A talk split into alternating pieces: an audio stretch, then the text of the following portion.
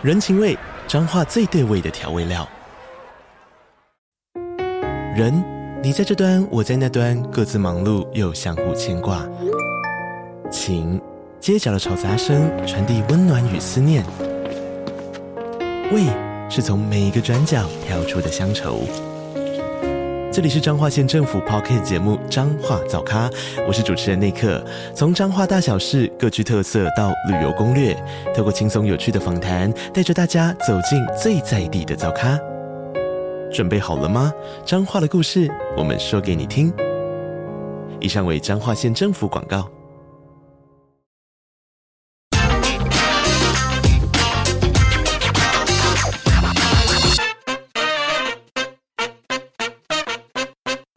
好，欢迎收听《听经济》，我是这集编辑室 On Air 主持人林安妮。你的投资让你很焦虑吗？现在台面上大家都在谈这个高股息，还有兴盛了一段时间的这个存股，现在还是显学吗？今天我们邀请到《经济日报》深度内容中心资深记者童泽荣，还有孙静元来聊聊新一代的四百万散户大军。我们以前啊常常说哦，台湾的这个散户呢，就是嗯、呃、很多的这个股市菜篮族，很多婆婆妈妈们呢，一边买菜，然后买完菜之后买股票，现在还是这样子吗？请泽荣告诉我们一下，新一代的散户大军是长什么样子呀？嗯，大家好，我是泽荣。以前呢，我们常常会把散户跟菜篮族画上等号。不过，其实散户指的是在股市里进进出出的自然人当中，交易金额比较低的那种自然人哦。呃，根据证交所的统计，台股里面有三种自然人啊：大户、中实户和散户。如果每个季度呢，交易额超过五亿以上的就是大户，一到五亿的就是中实户，一亿元以上以下的通通叫做散户。其实，散户在台股当中哈，呃，自然人当中占了九十九趴以上。因为我们根据证交所的统计，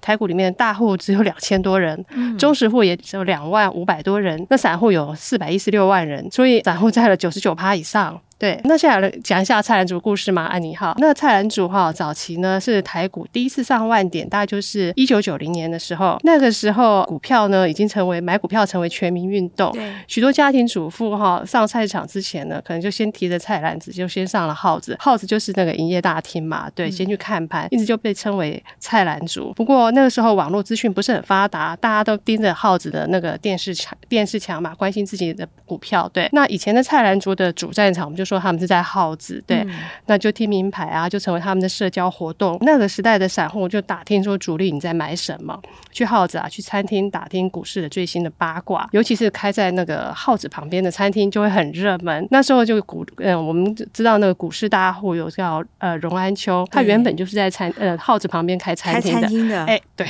开着开着就变成、嗯、自己就变成股市大户了。嗯，那婆妈们就是会相约去耗子交换讯息啊，听听名牌之类的。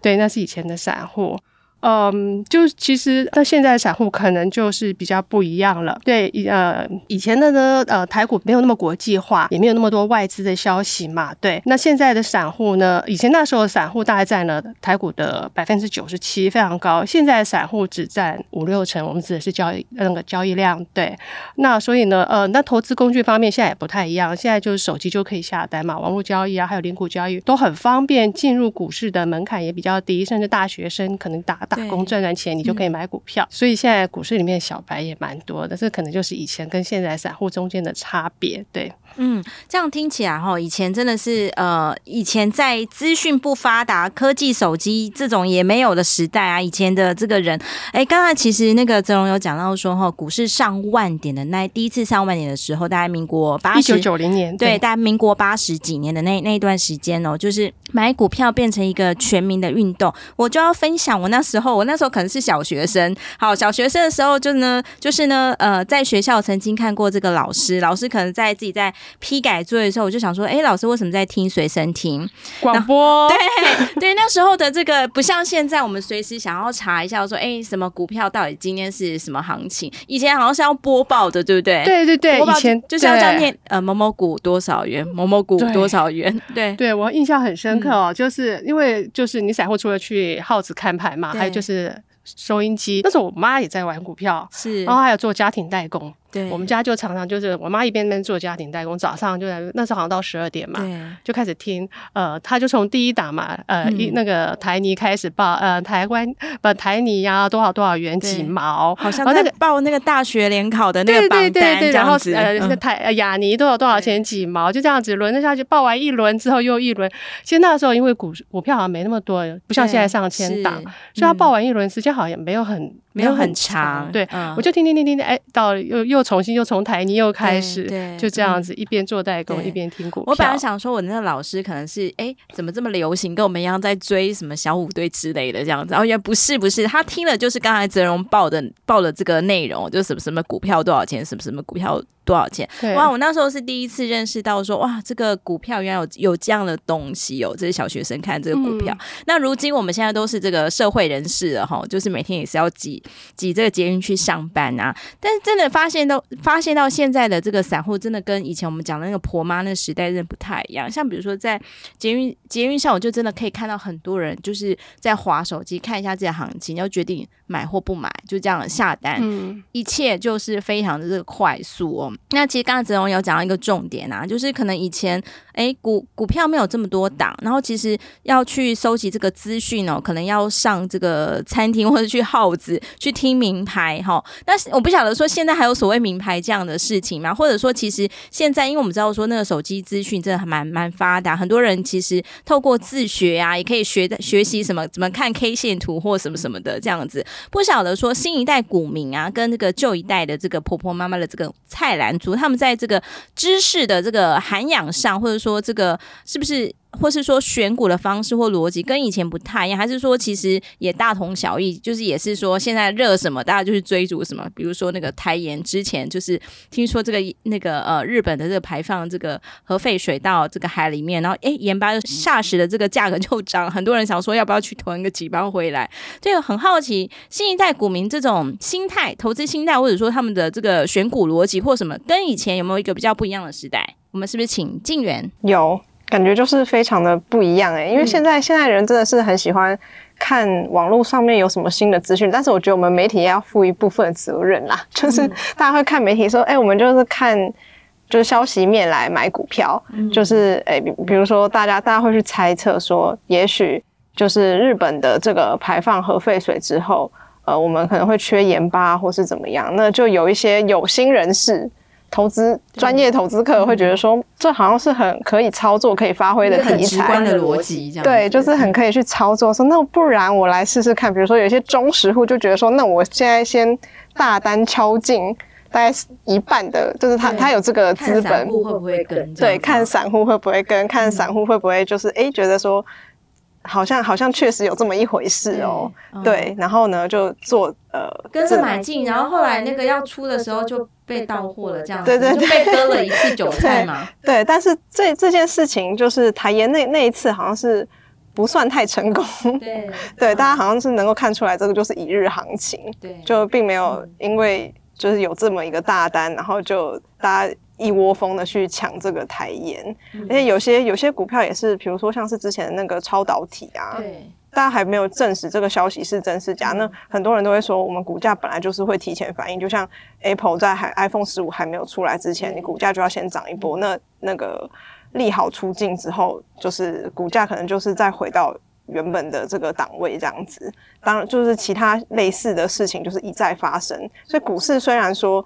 过去跟现在有不同的，就是大家看消息有不同的方式，但其实那个模式追逐消息这件事情还是是存在的，这样子剧本都差不多，嗯，对，差不多，就是散户喜欢跟着消息面哦，对不对？对对。我自己的观察是，好像呃，现在的散户，嗯，年轻人变多了，对，就是所谓的手投猪或是小白嘛，对，第一次投资的人，以前可能就是刚才讲的婆婆妈妈这种菜篮族，对，那现在感觉门槛低了。对，呃，对，因为，嗯，譬如说，呃，零股交易啊，等等，然后是不用买一千张了，对啊，一股不用买，对，所以你就不用准备那么多钱，所以感觉上是年轻人增加嘛。因为像证交所就统统计了八月份的一个开户的情况，四十岁以下的投资人就已经嗯、呃、突破了四百万人，占全体开户的一千两百多万人的三分之一强。所以现在看起来，年轻人成为散户增加的主量主要力量。反观那个四十岁以上的年那年长者，呃是有逐步减少。因为我记得之前好像哪一个证交所主委，不那个呃，金管会主委就有讲说台股有老化的问题。对，几年前都在担忧这件事情。比如说像二零一八年台股的总开户人数当中，低于三十岁的二零一八年哦。也不过就五六年前嘛，对，对不到一成。那时候一半以上是五十岁，可现在已经不一样，嗯、整个都情况是翻转了。现在以前大以前大家担心台股老化问题，那现在新一代散户特色就是年轻化。对对，那另外刚才讲到那个 羊群羊群效应，也不要必须要讲，就是不论新旧散户。共同特性，不管老还是年轻的，我们都还是追逐消息这样子。不管是菜篮族还是小白们，是对共同特性不变，就是羊群效应，都是会这样的，多数都爱赚快钱。对，而且就是那种很快速的收割落袋的模式，对，所以以前还会有什么隔日冲啊、资讯箱底，可是现在开放当冲减还减税，点点手指头就可以进出啊，所以现在当冲比例也是居高不下嘛。现在散户的状况面貌就是跟以前不太一样。对，这样听起来是这个年轻人变多了，而且开始成为这个成长的主力哦，推就是台股面当中一个成长。非常快速的一个族群哦，那还有这个羊群效益依然是存在的。还有呢，就是讲以前讲菜篮族嘛，现在可能叫手机族，取代了菜篮族，对，取代了菜篮族，但是本质还是不变，大家还是蛮喜欢听这个呃这个消息面的这样子的的状况。那我我也觉得有一个蛮好奇的，就是我想问一下静远啊，因为我们常常说这几年不管在疫情时代看看美股。或者说台股总是会有一些迷因股，就是你不晓得它为何而涨。我不晓得说这跟年轻人是不是有点关系呀、啊？就是说我们在讲这个迷因股，就是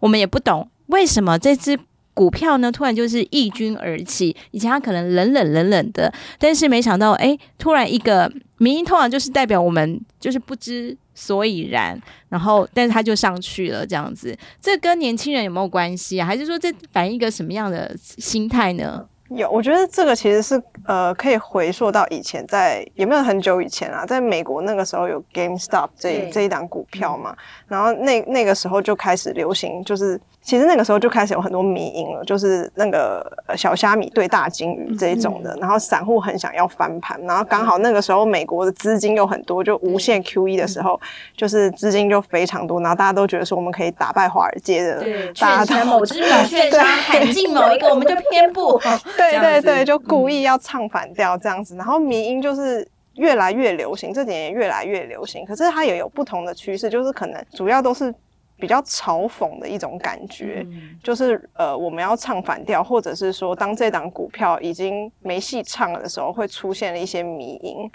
然后，其实迷因这种东西，它出来的时候，它可能会又带起一波，它就很奇怪。可能这档股票已经到了一个涨过一轮了，然后它开始下跌，然后迷因就会出现，因为有人被割了，嗯，然后他们就可能做一些迷因来嘲讽这件事情，比如说，哎，一开始把它讲那么好。把 AI 讲那么好，然后结果我头就被割了，嗯、然后就做了一个迷因。那迷因出来的时候，大家觉得很好笑，那我们又开始买进。嗯，但是其实这个状况已经是有些操盘操盘手就觉得说，你如果看到迷因股出现的话，基本上这个股票已经是呈现慢慢在下跌的趋势。它不太可能再暴涨，哦、所以它其实也是一个讯号，就是强弩之末这样的征兆。我们发现有这种民营股出现的时候，可能我们心里要这样解读：哎，它可能是这个尾声了，这样子。对对对，嗯、就是如果说你还要再赚这一点钱的话，可能就是只能吃到很小很小一部分，吃鱼尾嘛，这样子讲，嗯，也也吃不太到什么钱，也有可能你又被。骨头对卡到脖子，对对对，不是脖子，喉咙，对，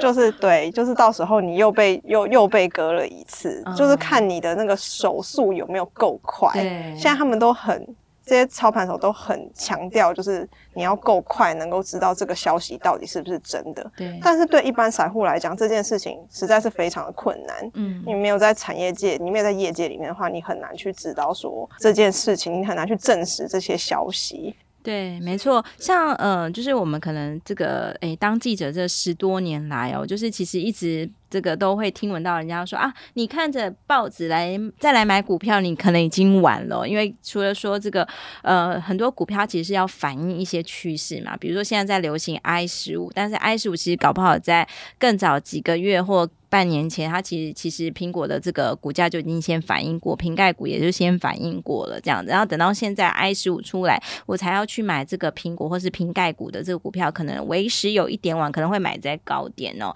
所以其实这个资讯资讯流的这个。资讯流这件事情对很多投资来讲，的确会是一个焦虑。尤其如果说你不是呃长期有在看这个基本基本面啊，很如实的在跟踪某个产业或某个公司的话，可能就是有时候要辨别一些讯息到底是真的还是假的，真的是会蛮困难的哦。那接下来我是不是再继续问一下静原哦？就是说呃这一段时间其实静原才应该是说从去年或是前年静原开始就是开始台台股有一些航海王开始出现的时候，静原已经开始接触一些。很年轻的这些，我们称呼他为这个少年股神哦，就是说这些人哎，突然这个。手上感觉好像有蛮庞大的一个钱财，然后又非常敢冲这样子，然后似乎也赚了一点钱哦。那我不晓得说，可不可以请静原来分享一下这一群年轻的这个少年股神们哦，他们是不是也有一些更特别于其他不同这个投资人的一些特色？你对你怎么观察他们？我觉得其实大家会大家的操作方式都不一样。那因为大呃有一群人他们是。都是在每天都在操盘的，就是每天都在操作的是他们本业吗？对，就是他们本业。嗯、那他们就会抱团，嗯、他们的消息可能会比较灵通。这个这个部分的话，对他们来讲就是是比较有好处。但是也有一群是专心做自己的事情，专心就是没有想说，就是他的投机性没有那么高。就是说他，他他这个是他的副业而已吗？是这个意思哦。所以有一群人可能是真的是以这个股股市的投资作为本业的这群人，但是也有另外一群人，他可能也有本业，他是上班族，但是他这个对嗯证券投资有浓厚兴趣，变成副业，也是有这两种这样子。但是其实，在中间呢，嗯、又有分很多不同的操作手法，就有些。投资客，你不能叫他投资客，叫他投机客比较正式。嗯，对，他就是有不同的操作手法，他可能就是除了就是买进或者是放空之外，他可能有其他不同的玩法。他们都把它当做是一种游戏的感觉，就是这些少年股神。然后他们的资金呢，就是虽然说看起来好像很很很庞大、很厉害，嗯，但是其实就是其实是有方法可以就是。我们不用，如果是当冲的话，其实也不用说一定要隔一天，就是交割不是 T 加二，它还是可以跟券商申请，比如说 T 加 T 加五嘛，嗯，嗯，对，反正就是可以更延长那个时间，他们就不用这么快的，就是凑凑足这个资金。嗯、那如果有赚钱的话，当然是好；那如果违约交割的话，那也。没有办法，对，我觉得对，非常好奇的是说，这一群这个少年股神们，其实他们都没有经过经历过那个，就之前上一波的那个股市大崩盘哦。那其实这个曾荣好像在稿子当中有特别提到这样子的，对，就是说这群年轻的、哦、年轻的这个呃，我们讲他少年股神好了，这群年轻的这个少年股神们呢、啊，其实他就是。刚好处在一个大多头的时代，就是可能呃怎么怎么怎么买，可能是我们也不好不好讲说，哎，随便买随便赚，因为可能比较不是这样，因为那个他们也是凭着自己的专业哦，就是说呃这群这个少年股神们可能没有经过上一波这个股市大崩盘的这个状况，哎，这个对投资经历会有产生一个什么样的影响呢？哎，会耶，因为我们刚才就分享到说，好像现在少年股神大家也很喜欢玩当冲嘛？对对。那现在股票很热的时候，可能就像刚才金源讲，可能有人会去借钱啊，口袋不够深就开杠杆融资。对，那有些散户可能就是自己没那么多钱，但是也想办法去借钱或是融资来玩股票。可是他们最大的风险，可能就像刚才安妮讲了。没有遇到过真正的熊市，嗯，就是说，就在现在最近这两两三年大跌的状况，比如说疫情啦，或者暴力升息，可是股市好像又很快就收复失土，因为我刚才有讲到说，那些少年股神可能都是八年级生吧，七年级生，对，对，所以很年轻，可能根本就没有经历过那两千零八年金融海啸，没有经历过，他们可能还没有体会到说，呃，熊市来临的时候，最先被抬出去的就是那些，嗯、呃。多嗯多头赚到昏头的那些大开杠杆的人。所以这个哦、呃，我是有访问，因为我们在做这题的时候，也有访问一些股市的老手，他也是认为说，其实这对于呃年轻的呃。股市投资人们来讲，说是一个比较危险的事情。就有听说，呃，有人会把家里给的买房子的那个购物款，都会拿去买股票，断头输光光。本来是不用背房贷，还蛮幸福的。现在不但要背房贷，还多了负债。对，嗯，的确。呃，因为年纪够长，所以我好像似乎也可以来分享一下二零零八年那个状况哦。嗯，因为二零零八年那个状况不像现在，现在可能大家都买 ETF，好流行，有零零多少零零多少这样子哦。那在我二零零八年那时候，我可能约莫是哎，每次都要不小心透露自己的年纪这样。那我可能那时候刚出来工作，大概没多久，因为那时候很流行就是买海外基金，对，还买海外基金，然后他就告诉你啊，有好多档可以选择。那实际上真的是我们就是每个月就。就是扣一个钱，比如说五千块，因为那当时候，当时候这个诶 被宣传的，我们这种被容易被宣传，就是说，诶你每个月就月扣多少钱，然后去买个基金，然后怎么样，怎么怎么样。那那个海那个海外基金啊，就是可能平常就是正常在海啸来临前，然后它可能就是比如说要涨个五趴，涨个七趴这样子，你就觉得诶都很正常这样子。然后跌也不过就是个什么跌跌个几趴五趴这种，就是上下那个震荡幅度不会让你太吃惊。然后因为他就想说，诶因为。我们上班嘛，就是没有太多时间去研究这些国际趋势，所以我们就是就每月定期定额这样子扣购买基金。那等到这个海啸来临时哦，那个真的会让人家那个心脏会。真的会停诶、欸，就 就是就是说，你看到你每次看到你你收到那个就是损益单，告诉你说，哎，你你这档基金赚多少赔多少，基本上都是赔啊，在那段期间，那赔多少开始？一开始是负二十，然后负三十，还有看到负四十的，然后看到负四十的时候，真的是你你就陷入一个灵魂考验，说我要不要继续扣这样子？因为但那时候就是很多人就说啊，这个应该正确的观念应该是这个停停利不停损，就是说。那个在亏损的时候呢，我们还是要照扣。也许你买到的这个量，那个基金的量会是是多的这样子。然后就真的在那一段期间，大家我觉得好像约莫可能有一年吧。我我内心的感觉是真的有一年那么久，就是说一年一年之间，你都要这个忍着这个痛哦。就是你每次打开这个账单，他就告诉你说亏了四十趴。然后那是个非常觉得害怕、让人蛮害怕的事情哦。但是以当年的那个状况，真的是这样。那基金是这样，那股市当然也就是这样子的。不过大家就是在熬过那一年哦，就是开始景气开始又要复苏的时候，的确当年的那个那种忍受的痛苦，后来很快就得到了回报。这样的就是呃，因为这个停利不停损，就是虽然当年。都快吓出心脏病，但是后后后面几年其实也觉得哦还好还好，就是说都有这个，因为是长期投资一个想法，后来那个钱都有这个在陆续这样子再再回来哦。那的确那一波的这个大海啸，其实会让很多股市投资人他可能就是有痛过那么一次就知道会怕这样子。所以呢，这次这个大家在稿子当中就有提到说，哎，这个对于我们这个年轻的新手，可能现在很多这个台股的小白其实也蛮多的，一些新手者虽然说可能都很喜欢赚快钱，但是我们还是有这个。要有这个居安思危的这样的意识哦，可能是比较好一点的。好，那接下来我想问一下泽荣哦，就是因为我刚才有讲说，我们其实整个台股当中散户还是居多数嘛，高达九成，嗯、九成吗？呃，散户如果以自然人来讲的话是九十九趴，九十九趴就几乎自然人，自然，自然以自然人来讲的话。好，大家都是散户，大家都是散户这样子。好，那散户其实刚才泽荣其实是有算一个数据啊，就是说，呃，不是算一个数据，就是说，哎、欸，我们一般把这个自然台股当中的自然人分成三种，一种就是大户，大户是一年是五亿元吗？一个啊，一个季度，一个季一一个季哈，对，我都结巴。交易额不是不是他的资本，对、嗯，交易交易额，对，交易额就就五亿这样子。对，好，那中实户大概是一一个季大概一到五亿左右。对。散户呢，就是低于这个一亿。那如果我们把它除以一季，我们每个月来算的话，就是所以大户的话，一个月大概就是要成交一点六七嘛，好多啊，难怪只有几千人 这样子，对对对对，两千多个。对，那如果是中实户，大概就是每个月交易额大概三千多万。这也我们不可能。对，所以我们 散户就三千万以下的，低于三千万，就是大家都是那九十九趴。啊，中实户听起来也蛮吓人，他每个月交易的那个交易量就是一栋房子。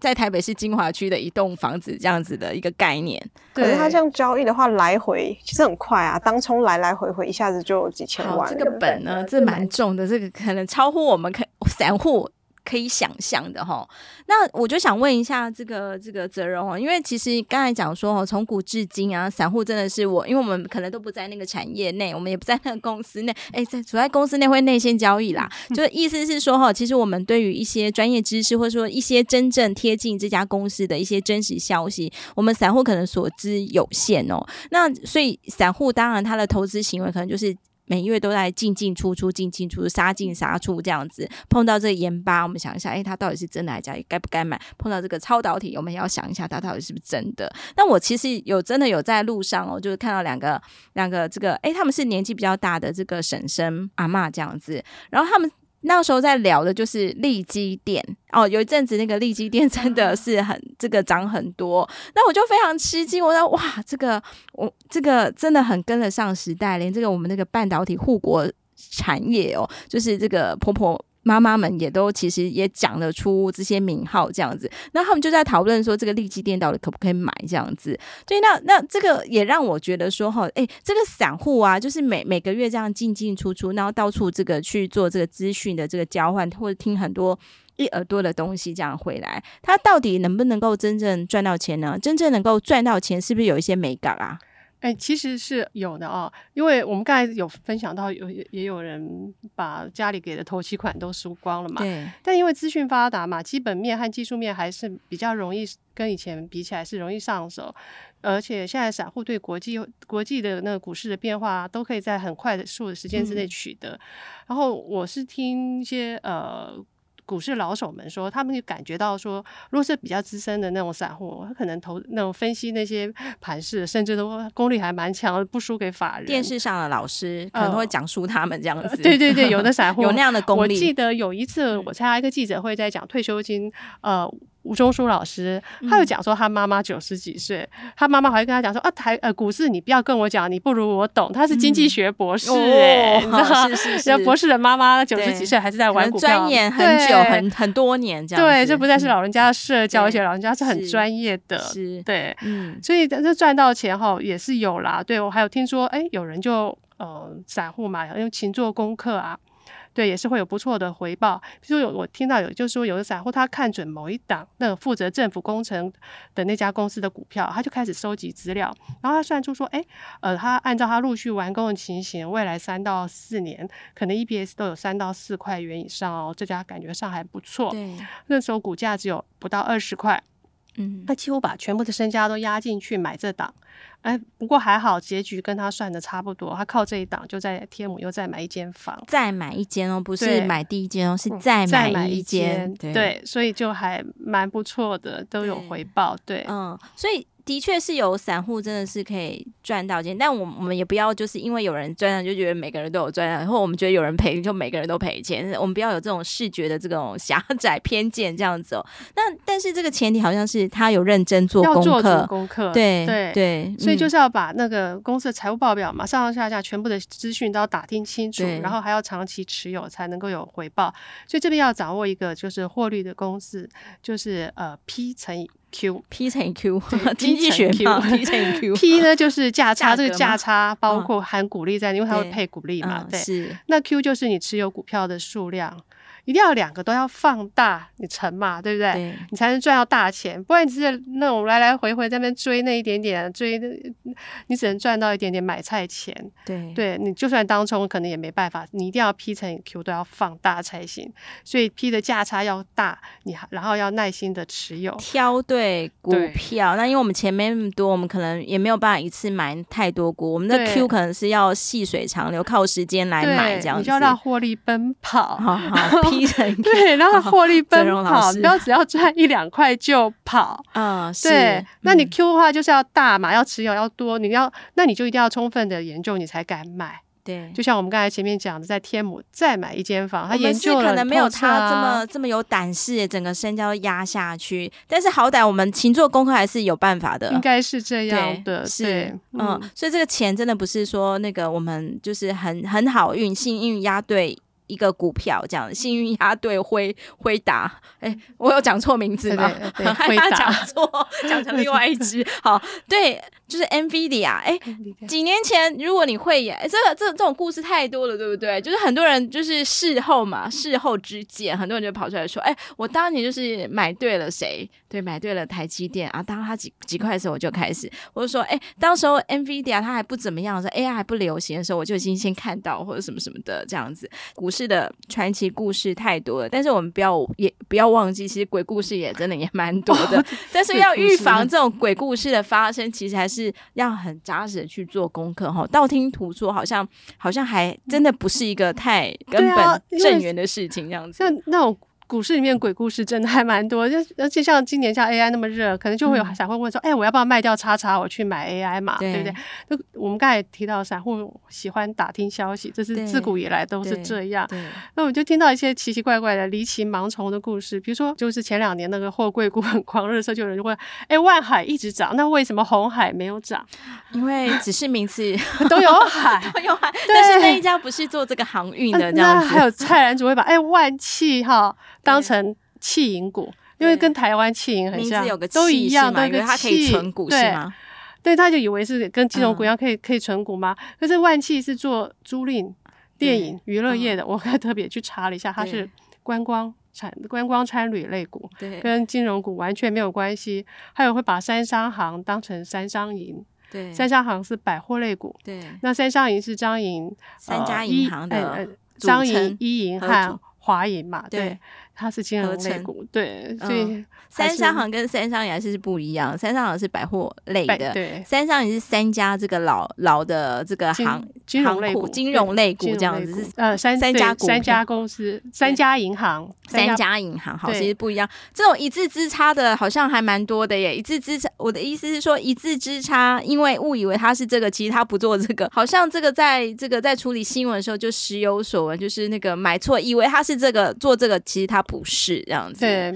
嗯，这也提醒我们真的要做功课，至少搞清楚自己要买的那 那那一档股票到底叫什么名字，它的本业到底是做什么的，这样子哦。嗯，好，这个 P 乘以 Q 这件事情是重要，尤其对于这个呃，就是理性的投资人来讲，我们可能每天上班都忙，那光是每天看盘，其实也也还蛮有点吃力啊。就是，但是呢，好歹呢，我们要这个下场不要跟自己的钱开玩笑，就是下场投资进来是要把这些基本知识。还有这家公司的来龙去脉，好歹我们有一有一些认识，我们就比较这个。不容易出差错。那今天呢，我们非常的开心，谢谢这个泽荣还有静远来节目当中跟我们分享，希望对听众朋友们有所帮助。下一集哦，我们会更精彩。我们这一集讲的是四百万散户大军，希望大家就是听到我们的这个节目之后呢，待会呢就马上我们就上网去搜寻一下，到今日报的网站来搜寻一下我们这一次的这个 cover story 四百万散户大军网站去。下一次呢，我们要来跟。